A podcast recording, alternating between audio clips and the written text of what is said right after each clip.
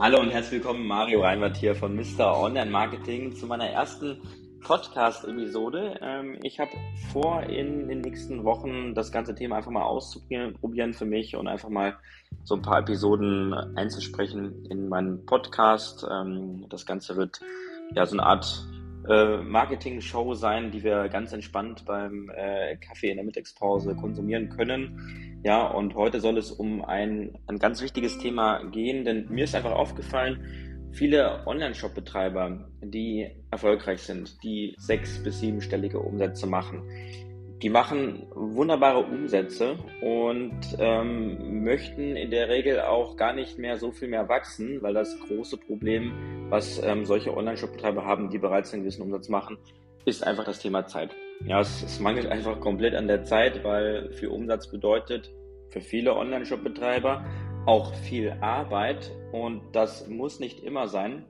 Und darum soll es heute in dieser Episode gehen, denn ich will so ein bisschen aus meinen Erfahrungen erzählen von meinen E-Commerce-Unternehmen, denn ich habe bereits sechs- bis siebenstellige Umsätze aufgebaut mit E-Commerce-Geschäften, die allerdings wenig Zeit erfordern. Das heißt, ich habe das Ganze so aufgebaut, also am Anfang, klar, habe ich auch meine 40-Stunden-Wochen da reingeballert, tendenziell auch eher 80 oder 100 Stunden, wer kennt das nicht? Ja, und mittlerweile ist es wirklich so, dass ich ähm, E-Commerce-Unternehmen habe, die ich von 40 Stunden auf ja, vier Stunden pro Woche runter reduziert habe durch ja, eine simple Strategie. Ja, und ich glaube, das kann jeder, also natürlich sehr plakativ, von 40 Stunden auf 4 Stunden runter, ist natürlich das äh, typische Marketing-Sprech. Aber ich will dir in diesem Podcast mit an die Hand geben, dass da auch viel Wahres dran ist. Ja, deswegen lass uns einfach mal reingehen in das Thema. Was ist etwas, was dir ja als Online-Shop-Betreiber, als E-Commerce-Unternehmer viel Zeit kostet? Einmal ist es ähm, das Thema Kundensupport. Denn was gibt es für Möglichkeiten? Die Kunden schreiben dir, weil die Ware nicht rechtzeitig da ist. Die Kunden schreiben dir, weil die falsche Ware verschickt worden ist. Die Kunden schreiben dir, weil sie lieber eine andere Größe, ein anderes Produkt bestellt hätten und jetzt eine Rückgabe machen wollen. Ähm, die Kunden schreiben dir, weil sie vielleicht ähm, inhaltliche Fragen zu deinen Produkten haben. Ähm, die Kunden rufen bei dir an und äh, du kommst gar nicht zur Arbeit, weil die ganze Zeit das Telefon läutet. Und deswegen kannst du auch gar nicht mehr unternehmerische Tätigkeiten machen, weil alle halbe Stunde klingelt das Telefon und du musst wieder einen neuen Brand löschen. Ähm, du musst eine, eine Stornierung vornehmen und Geld zurückerstatten. Du musst vielleicht irgendwie nochmal rein neu, neues Produkt hinterher schicken, weil irgendwas schiefgelaufen ist. Ähm, du hast vielleicht irgendwie eine Rückfrage für eine Kooperation, die natürlich zu dir persönlich ähm, gehen sollte. Ähm, du musst irgendwie äh, schauen, dass äh, der Online-Shop gefixt ist, weil da wieder irgendwas schiefgegangen ist, irgendein Plugin wurde nicht installiert und das ganze Online-Shop-Thema, der ganze Online-Shop ist abgefackelt.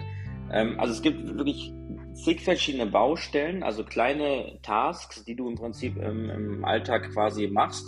Und dann gibt es, ich sag mal, Aufgaben, die sind ähm, ja sehr dringend. Das heißt, wenn du die nicht löst, dann ja, verlierst du halt Geld.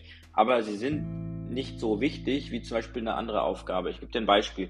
Jemand möchte sein Produkt zurückgeben, dann geht es im Prinzip um 50 Euro. Wenn aber dein Online-Shop jetzt komplett offline ist und du jeden Tag 1000 bis 2000 Euro Tagesumsatz machst, verlierst du an einem Tag 1000 bis 2000 Euro Umsatz, wenn du dich jetzt nicht direkt um den Online-Shop kümmerst. Das heißt, du müsstest im Prinzip erstmal den Online-Shop wieder fixen, statt jetzt diesem einen Kunden das Geld zurückzuerstatten für die Ware, mit der er vielleicht nicht zufrieden ist. Ja?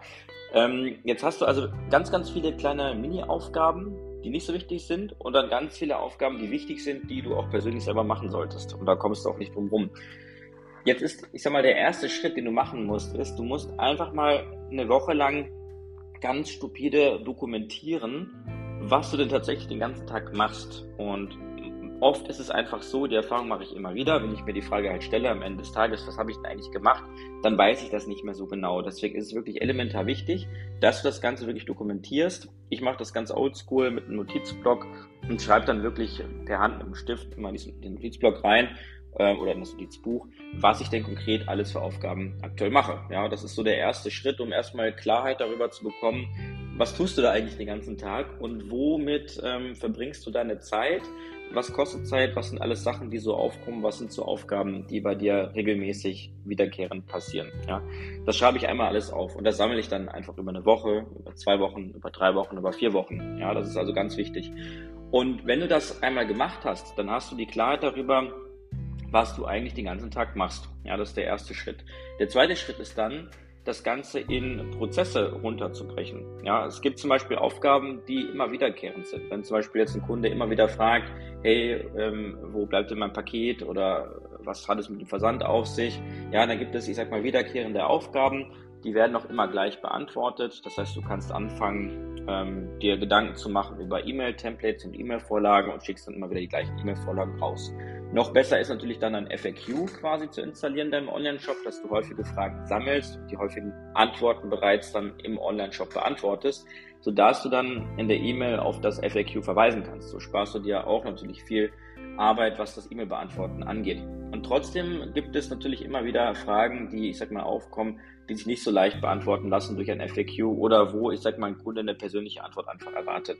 Ja, und da musst du eben auch dann immer wieder sammeln. Oder es muss zum Beispiel eine Handlung vorgenommen werden. Es muss zum Beispiel eine Geldrückerstattung erfordern oder du musst zum Beispiel ein neues Produkt rausschicken. Ja, da musst du im Prinzip in dein Online-Shop-System reingehen, klickst auf neues Produkt versenden, bumm, Produkt wird versendet. Oder du musst zum Beispiel eine Geldrückerstattung vornehmen. Dann gehst du auch in ein System rein, klickst auf Geldrückerstatten oder Teilrückerstattung, erstattest das Geld zurück oder hast eine Teilrückerstattung. Auch das ist wieder ein Prozess. Ja, und dann fängst du an, das Ganze wirklich Schritt für Schritt aufzuschreiben. Das heißt, du machst ein Word-Dokument, da steht dann als Titel Geld zurückerstatten für Kunden oder Teilrückerstattung.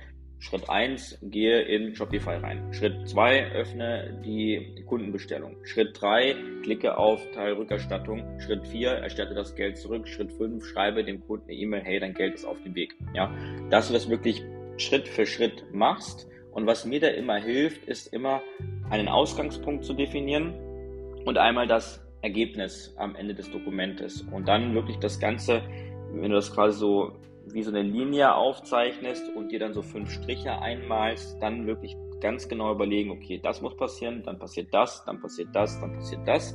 Und wichtig ist, dass du das wirklich Schritt für Schritt im Detail machst.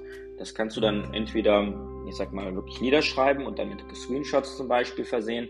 Oder was ich dann auch ganz gerne mache, ist das Ganze einfach als Video aufzeichnen ähm, eine super Software dafür ist das ähm, Tool Loom. Damit kannst du relativ schnell Bildschirmaufnahmen machen und damit kannst du das wirklich dann auch Klick für Klick einfach abfilmen von deinem Computer und kannst es dann, ich sag mal, bereitstellen. Ja. Warum Schritt für Schritt? Du musst natürlich davon ausgehen, du selber machst das ja seit Jahren. Ja. Du bist der absolute Experte in diesem Thema und du möchtest ja später Personen finden oder Menschen finden, die jetzt noch nicht so qualifiziert sind, weil weniger qualifizierte Personen sind natürlich günstiger und möchtest natürlich jetzt keine Fachkraft daran setzen, die dann 100 Euro die Stunde kostet, um solche einfachen Tätigkeiten, die wiederkehrend sind, ja, um diese Person zu holen. Du möchtest ja eine möglichst günstige Tätig ähm, äh, ja, Person dafür holen, die diese Tätigkeit quasi erfüllt und dementsprechend ist es einfach wichtig, dass diese Prozesse wirklich wasserdicht sind. Ja, es muss im Prinzip äh, jeder, jeder Grundschüler muss im Prinzip auf Basis deiner Anleitung, deines Tutorials, muss verstehen, was zu tun ist und kann es dann tun, nachdem er diese Anleitung gesehen hat. Das ist im Prinzip der Maßstab, wie du eine solche Richtlinie erstellen musst. Wenn du das gemacht hast, dann gehst du den dritten Schritt und baust so eine Art Online-Plattform, ich meine, da gibt es zig Wege. Du kannst auch, wenn es wirklich ganz am Anfang ist, einfach nur ein Word-Dokument nehmen, also ein Google Docs, da schreibst du dann den fünfschrittigen Prozess zum Beispiel rein, verlinkst am Ende das Loom-Video und dann hast du einen relativ einfachen Online-Prozess. Ähm, warum online? Weil du das dann ganz bequem einfach weiterschicken kannst und dann auch, ich sag mal, die Möglichkeit hast, möglicherweise auch Remote-Mitarbeiter dran zu setzen. Ja, also das ist im Prinzip der Prozess. Wenn du das hast, dann gehst du im vierten Schritt auf Mitarbeitersuche. Ja, am besten ist es natürlich gerade am Anfang, wenn du wenig Startkapital hast oder wenig Budget oder wenig Erfahrung mit Mitarbeitern, dass du vielleicht im ersten Schritt nach sogenannten virtuellen Assistenten suchst. Die sind in der Regel schon geschult, ich sag mal, von zu Hause aus zu arbeiten, eigenständig zu arbeiten und auch proaktiv zu sein. Ähm, und denen kannst du im Prinzip diesen Prozess vorsetzen und dann werden sie diesen Prozess auch für dich umsetzen. Vorausgesetzt, der Prozess ist auch wirklich gut und lässt keine Fragen offen. Ja? Ähm, beliebte Anlaufstellen für solche virtuellen Assistenten sind Facebook-Gruppen. Da suche ich in der Regel ähm, einfach eingeben bei Facebook virtuelle Assistenten und dort wirst du fündig und dort findest du ähm, in allen Stundensatzregionen ähm, die passenden Mitarbeiter. Das fängt irgendwo zwischen 10, 15, 20 Euro an geht teilweise hoch ähm, bis 30 oder 60 oder 90 oder 100 Euro. Aber wie gesagt, was du ja möchtest, ist eine möglichst günstige Arbeitskraft mit, ähm, wenig oder einfachen Qualifikationen, die dann so eine einfache, wiederkehrende und wiederholende Tätigkeit für dich zu einem schmalen Taler Prinzip erfüllen kann. Ja? Und dann kommt der letzte fünfte Schritt, den darfst du auf gar keinen Fall vergessen, denn das habe ich oft äh, früher einfach ja, nicht so beherzigt, dass du natürlich auch die Person am Anfang ein wenig einarbeiten musst. Also selbst wenn du den besten Prozess hast, gibt es natürlich hier und da ein paar Rückfragen und das solltest du natürlich auch zeitlich einplanen, dass du gerade so die ersten zwei, drei Wochen so ein bisschen Zeit auch für diese Person einplanst, dass du gegebenenfalls auch Rückfragen, äh, Rückfragen klären kannst um dann auch deine Dokumentation zu vervollständigen. Also eine Dokumentation sollte natürlich immer leben und aktiv ähm, weiterentwickelt werden. Du kannst natürlich auch die Aufgabe mit einbauen, dass derjenige Mitarbeiter selbst und eigenständig diese Dokumentation erweitert. Also ich mache das Ganze zum Beispiel über Google Docs und ähm, biete dann die Möglichkeit, dass man Kommentare ergänzen kann.